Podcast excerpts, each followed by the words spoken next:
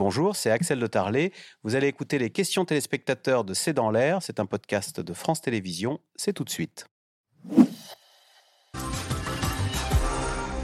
Alors, Catherine qui s'interroge, Elisabeth Borne croit-elle elle-même à la feuille de route des 100 jours d'apaisement décrétés par le président Macron? Est-ce qu'il y a une feuille de papier à cigarette, comme on dit, entre le Premier ministre et le président? Il y a plusieurs paquets.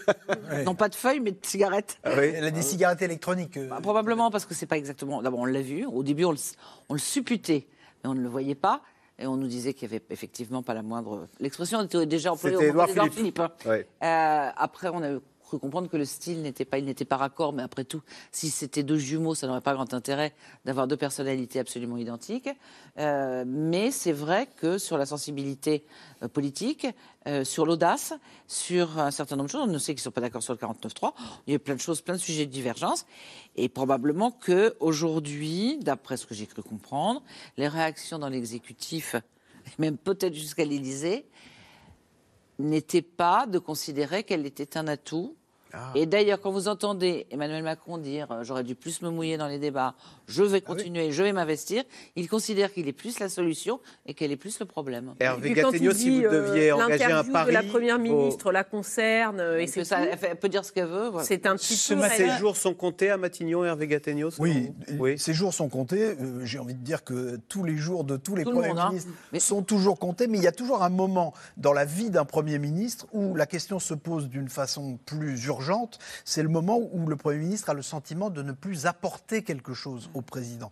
Euh, on a vu Édouard Philippe, il incarnait en lui-même l'équation politique que, Emmanuel Macron avait proposée aux Français, c'est-à-dire le dépassement des clivages. Jean Castex, il complétait utilement le personnage d'Emmanuel Macron parce qu'il il, il personnifiait euh, la proximité euh, avec son accent chantant, une forme de simplicité, un mandat local. Il avait beau être énarque, ça se voyait peu, et donc il apportait un complément nécessaire à Emmanuel Macron. Aujourd'hui, euh, Elisabeth Borne n'apporte pas de véritable complément à Emmanuel Macron. Euh, si je voulais être très cruel, mais, mais je ne le veux pas, je, dirais que euh, elle a euh, tous ses défauts sans avoir ses qualités.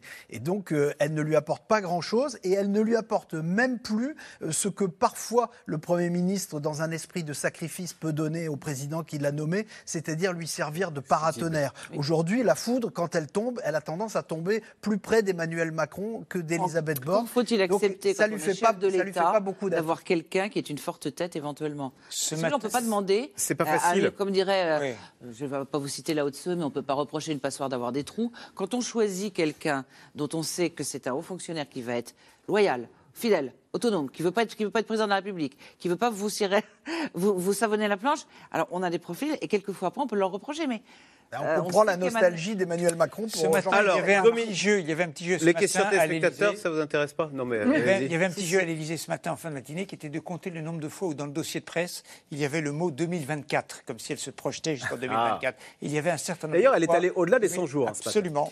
Dominique Ce, mon patron m'a dit qu'il n'avait pas vocation à compenser l'inflation. Que répondre à cela? Ben, Dans la négociation euh, salariale, il y a trois choses à prendre en compte. C'est la situation de l'entreprise. Toutes les entreprises n'ont pas des résultats. Alors attendez, c'est intéressant ça. Donc on va voir son patron en prenant en compte, un, la situation de l'entreprise. on, c'est les syndicats aussi, représentatifs de l'entreprise. La situation de l'entreprise, est-ce qu'elle est en capacité euh, de répercuter les prix, euh, ces hausses de matières premières La deuxième chose, c'est le rapport de force syndicale. Euh, est-ce que les syndicats sont en position de faire, d'imposer leur, leur point de vue, de déclencher un mouvement ou d'être en négociation. Et la troisième levier, c'est de dire est-ce que moi, salarié, je suis en capacité de m'en aller pour aller voir mieux ailleurs? Euh, Serge, dans le Val d'Oise, Gaël Mac, augmenter les salaires, d'accord, mais les retraites sont oubliées.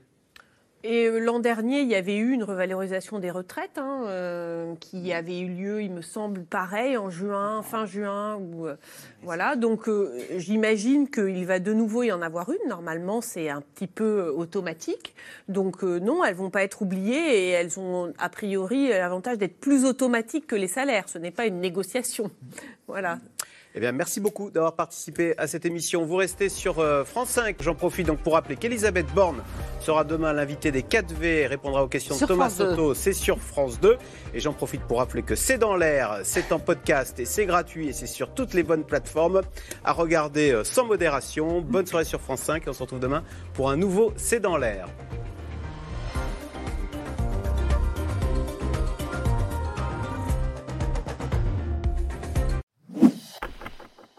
Merci d'avoir écouté C'est dans l'air. Comme vous le savez, vous pouvez désormais écouter l'intégrale, mais aussi l'invité ou vos questions à nos experts. Tous ces podcasts sont disponibles gratuitement sur toutes les plateformes de streaming audio. Et pour le replay vidéo, c'est sur France.tv, bien évidemment. À bientôt.